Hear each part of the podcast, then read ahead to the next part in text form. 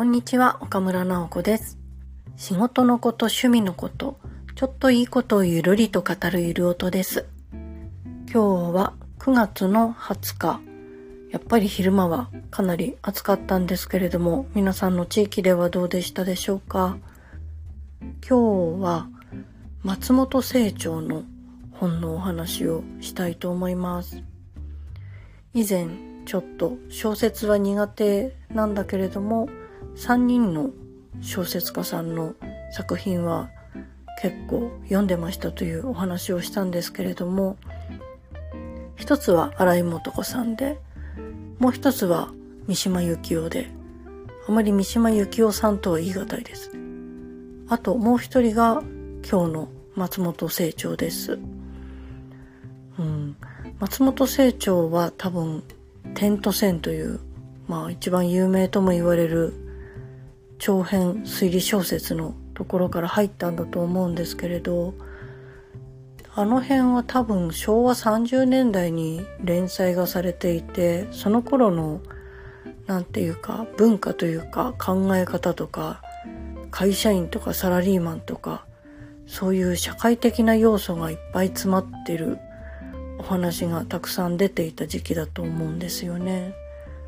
なのでまあ目の壁とかゼロの焦点とかああいう昭和30年代40年代にかかっていく日本の社会を舞台にした小説っていうのが結構好きで読んでましたあとは日本の黒い霧とか昭和史発掘とかあの辺のノンフィクションも好きで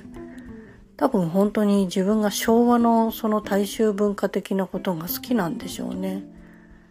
で松本清張が執筆していた時はそれはもう普通に現代の今を描いた作品だったと思うんですけれど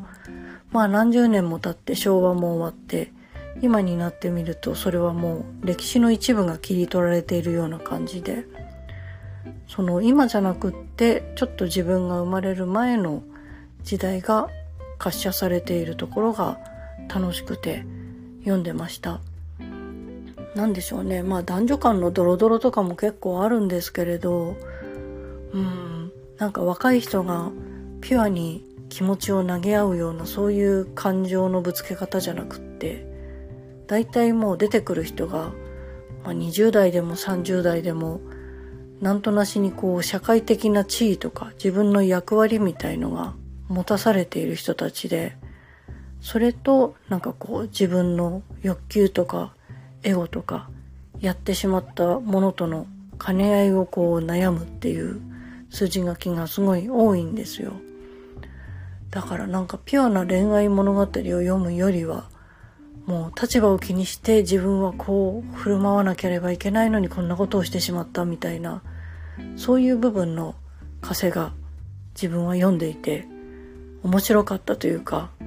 楽しいわけではないんですけれども読んでいてこう次のページをめくりたくなるような感じがあったんだと思います。そうですね。それを言ったら多分三島由紀夫も似たようなところがあるのかな。うん。でも三島由紀夫はあと文章の端麗さもあるんですがそれに比べると松本清張のはサバサバしててスパスパと読みやすいというかうん。無駄な情景描写みたいな湿っぽさがないっていうんですかね。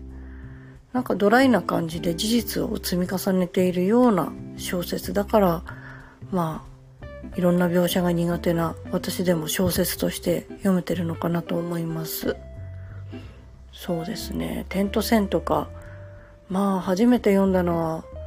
中学か高校かその辺だったと思うのであれからあんまりちゃんと読んでないのでまた読んでみようかなと思います。ドラマとか映画でもいろいろなってるのあるんですけれど、うん、なんか松本清張作品はドラマも面白いんだけどドラマ見た後にもう一回原作を読みたくなるような小気味筆致というのがあるんじゃないかなと思って今思い出してるとそうですねああいう社会派な推理小説も最近読んでないのでちょっと手にしてみようかなと思いました。というわけで今日は松本清張のお話をしてみました。皆さんにもいいことがありますように。岡村直子でした。